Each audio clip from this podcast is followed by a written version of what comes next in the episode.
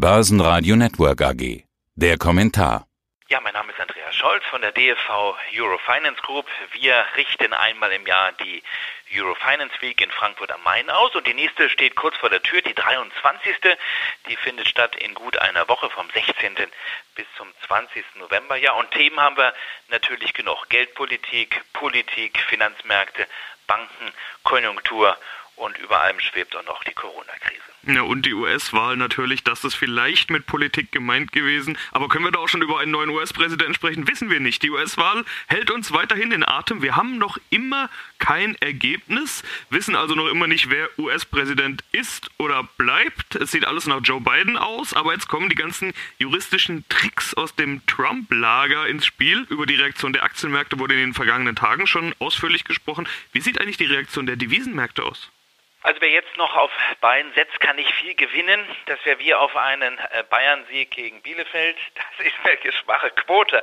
Aber ich darf noch mal daran erinnern, dass wir vor einer Woche diskutiert haben. Also wir haben von einem sehr, sehr engen Rennen gesprochen und da haben mich viele belächelt, haben gesagt, die Sache ist doch durch, Herr Scholz. Also was, wie so enges Rennen? Und ich habe immer gesagt, wie auch vor vier Jahren, äh, das ist eine enge Kiste. Und äh, gut, dass wir darüber geredet haben, dass es so eng wurde, das konnte keiner ahnen, aber zwischenzeitlich sah es auch mal nach Trump aus. Also ich habe mir die ganze Nacht das angeschaut und so gegen 4.30 Uhr, 5 Uhr dachte ich, jetzt kommt noch mal eine rote Welle und dann kam die blaue Welle und die läuft immer noch und das sind vor allen Dingen immer mehr natürlich die Briefe, die ausgezählt werden und das kann eben noch dauern, vor allen Dingen eben in Nevada. Aber machen wir uns nichts vor, es sieht alles hier nach Biden aus, der da, wo er noch zurückliegt, immer näher an Trump ranrückt. In Georgia ist er jetzt sogar wenige Stimmen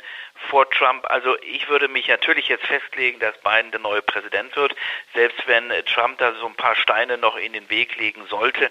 Er kann das noch ein bisschen verzögern, aber mehr auch nicht. Die Medien werden jetzt in Kürze Biden ausrufen als neuen Präsidenten der Vereinigten Staaten oder als künftigen neuen Präsidenten. Ja, das ist natürlich auch ein Thema an den Märkten gewesen. In der Nacht noch, in der Wahlnacht, ist die chinesische Währung, der Renminbi, deutlich eingebrochen, als Trump auf einmal fast vorne lag, beziehungsweise in vielen, vielen Staaten vorne lag, aber die Auszählungen liefen ja noch. Da war man nervös in China, weil man sich gedacht hat, oh Gott, vier Jahre weiter in Handelskrieg. Und das hat sich beispielsweise komplett gedreht. Das heißt, der Renminbi hat sich erholen können, enorme Ausschläge in den letzten Tagen. Der Dollar ist interessant, die Reaktion dort ist eher schwächer, das heißt der Euro ist fester, weil man jetzt natürlich von Biden äh, ausgeht als neuen Präsidenten und damit sagen sich viele, das wird die Währung eher belasten. Biden plant die großen Ausgabenprogramme, will enorm Geld ausgeben. Das wird die Haushaltskasse noch einmal belasten. Die Haushaltskasse, die ohnehin angespannt ist in den Vereinigten Staaten. Und das ist in the long run nicht gut für eine Währung. Der eine oder andere hofft noch auf das Kontrollinstrument Senat. Wenn der Senat rot bleibt, also in republikanischer Hand, dann kann Biden da nicht alles durchdrücken. Und das wäre vielleicht der beste politische Kompromiss aus Sicht der Finanz- und der Kapitalmärkte. Ja, nächstes wichtiges Thema auf der Eurofinance Week ist natürlich der Zustand der Banken. Es läuft die Berichtssaison, wir können also in die Zahlen reinblicken. Kürzlich haben wir ja schon über die Zahlen der Deutschen Bank gesprochen. Jetzt kommt auch die Commerzbank dran und zwar mit schwachen Zahlen in Q3. 69 Millionen Euro Verlust. Im Vorjahr waren es noch 297 Millionen Euro Gewinn. Auch im Gesamtjahr wird wohl Verlust bleiben. Aber, und darüber haben wir auch schon gesprochen, es gibt ja seit kurzem einen neuen CEO, der den Karren aus dem Dreck ziehen soll. Der Berichtszeitraum liegt vor seiner Zuständigkeit, da kann er also noch gar nichts machen. Was ist denn zu tun? Ja, Manfred Knof ist noch äh, freigestellt oder befindet sich im Gardening Leave, also kann sich so ein bisschen jetzt um die Herbstbepflanzung kümmern bei sich zu Hause, wird sich natürlich auch mit den Zahlen beschäftigen, aber er wird noch von der Deutschen Bank bezahlt, ist freigestellt und darf erst zum 1. Januar antreten, dann als Nachfolger von Martin Zielke. Aber immer mehr Bereichsvorstände verlassen die Commerzbank in einer Situation, wo, das muss man so sagen, das Haus führungslos ist und es braucht Führung, es braucht Antworten jetzt auf die weiterhin sehr schwierige Situation bei der Commerzbank. Verluste im dritten Quartal Zahlen, die schlechter, deutlich schlechter ausgefallen sind als vom Markt erwartet. Nervosität, Unruhe, Unzufriedenheit innerhalb der Belegschaft.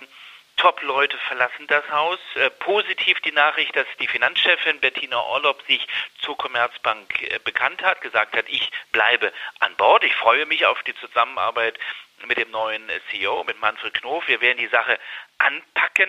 Ja, die Sache anpacken heißt, äh, die Commerzbank braucht wieder eine neue Strategie. Wir haben mehrmals darüber geredet. Die Kosten hat sie immer noch nicht im Griff. Die Frage ist, wie richtet sie sich im Firmenkundengeschäft aus? Wird es da eine Strategieänderung geben? Wird man sich von bestimmten Märkten verabschieden oder doch nicht? Und wie geht es weiter mit dem Filialgeschäft? Wie viele Filialen will man letztlich wirklich schließen? Was heißt das dann in Sachen Mitarbeiter, Personalabbau?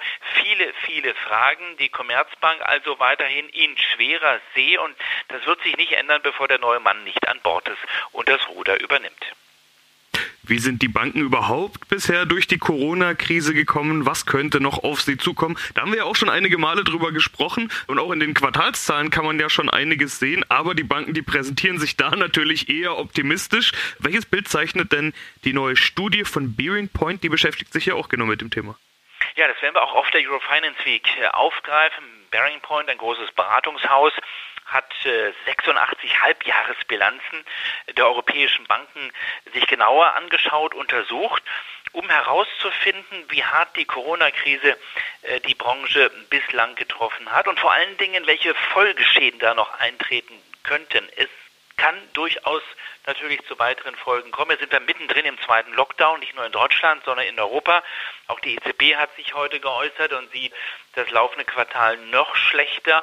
Und das heißt auch der Konjunkturausblick für das nächste Jahr, den muss man eher nach unten korrigieren. Dann haben wir das Thema Risiken, Risikovorsorge, weitere Belastungen. Bislang sind die meisten Banken halbwegs gut durch dieses Jahr gekommen. Äh, das liegt auch natürlich an den Rettungsprogrammen, an den vielen Förderprogrammen, an den Unterstützungsmaßnahmen, auch durch die EZB.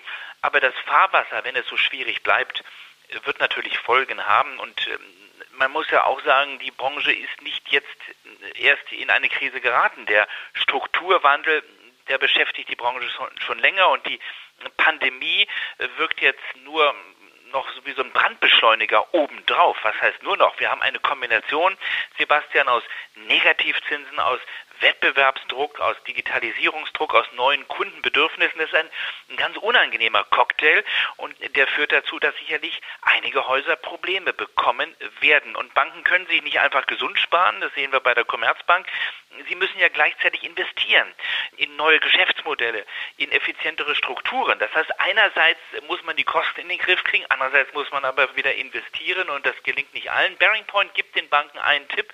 Schaut doch mal, wie das in der Automobilindustrie läuft.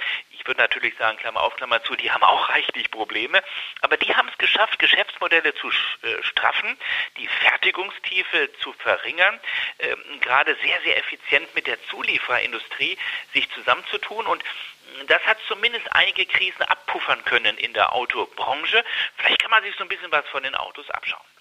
Nächstes wichtiges Thema sind ja die Notenbanken. Das sind sie immer, aber in der Krise natürlich ganz besonders. Die EZB steht noch aus, darüber haben wir ja auch schon oft gesprochen. Ende des Jahres könnte da nochmal was kommen, beziehungsweise wird da nochmal was kommen. Soweit waren wir ja schon. Konkretes gibt es aber jetzt von der Bank of England, die machen die Schleusen auf. Ja, die Gründe, die kennen wir. Das eine ist Corona, das kennen wir alle. Das andere ist der Brexit, das kannten wir mal, haben wir fast schon wieder vergessen. Aber der ist ja auch ganz oben auf der Agenda, erst recht in Großbritannien, weil die könnten das am meisten zu spüren bekommen. Wie ist denn die Lage? Will trotzdem mal ganz live was sagen. Gerade in dem Moment hat Biden auch Trump in Pennsylvania überholt. Man muss sich vorstellen, Sebastian, Trump lag da mit 700.000 Stimmen vorne und jetzt ist Biden nicht nur in Georgia an Trump vorbeigezogen, sondern auch in Pennsylvania. Also das bestätigt, glaube ich, unseren Eindruck, den wir hier vor wenigen Minuten hatten. Ja, Bank of England, da war doch noch was. Äh, Brexit auch ein Dauerthema, immer noch nicht gelöst. Es stockt wieder in den Verhandlungen zwischen der EU und dem Vereinigten Königreich. Halloween ist schon wieder hinter uns. Und es soll ja eigentlich zum 31.12. passieren, dieser Brexit. Viele hoffen noch auf einen Deal, also auf ein Abkommen, aber dafür wird die Zeit mit jedem Tag natürlich enger. Es ist wieder so eine enge Kiste und äh, die Bank of England sorgt, hat man den Eindruck schon mal vor, Sie hat ihr Anleihekaufprogramm noch einmal deutlich ausgeweitet um 150 Milliarden Pfund. Das ist also eine britische Bazooka, eine Bazooka der Bank of England. Und sie hat sogar angedeutet, sie kann sich noch mehr vorstellen, ähnlich wie das die EZB ja auch angekündigt hat vor einer Woche für den Dezember. Da ist die nächste Sitzung am 10. Dezember. Das werden wir auch auf der Eurofinance Week diskutieren. Aber die Bank of England, die sorgt auch vor und kann sich sogar eine Zinssenkung vorstellen. Im Moment gibt es noch einen kleinen, kleinen Minizins. Der Leitzins in Großbritannien, Sebastian, liegt bei 0,1 Prozent, aber der könnte eben auch auf Null gehen oder vielleicht sogar in den negativen Bereich, weil jetzt zwei Probleme zusammenkommen. Einerseits das Thema Brexit und die Gefahr eines Brexits äh, ohne Abkommen also eines No-Deal-Brexits und dann natürlich Corona. Auch Großbritannien geht wieder in den Lockdown. Vier Wochen die Wirtschaft ist ohnehin schon angeschlagen. Also hier kommt es doppelt hart gerade für die Briten und für den Premier, für Herrn Johnson. Das ist eine schwierige Geschichte, eine ganz, ganz schwierige Gemengelage und ich bin gespannt. Wir dürfen gespannt sein, wie die Briten da rauskommen wollen. Ja, das alles Themen auf der Euro Finance Week. Äh, es ist nicht mehr lange hin. Du hattest es schon angesprochen. Schauen wir also mal auf die ersten Themen am Eröffnungstag. Was kommt denn da jetzt? Wir hören uns noch einmal nächste Woche, das will ich vorab schon mal sagen. Aber was kommt denn da am Eröffnungstag alles auf die Besucher oder Zuschauer zu? Ja, das ist so ein bisschen die, äh, das Gesamtprogramm, die Ouvertüre, die Eröffnungskonferenz hat es immer in sich, weil wir da natürlich das große Bild natürlich abzeichnen wollen. Wir wollen über das Thema Finanzstabilität reden. Wie stabil ist das Finanzsystem wirklich aufgestellt? Im Moment hält da noch alles. Der Kit ist sozusagen das viele Geld, was sozusagen das System zusammenhält, aber es knirscht natürlich im Gebälk. Wir wollen sprechen über äh, die Geldpolitik, über die großen Programme. Was ist noch von der EZB zu erwarten? Äh, wie handlungsfähig ist die EZB noch in der Krise? Und vor allen Dingen wollen wir natürlich über die Banken reden und fragen bei all den Problemen, wie geht es im Banking weiter? Kann man Banking neu erfinden?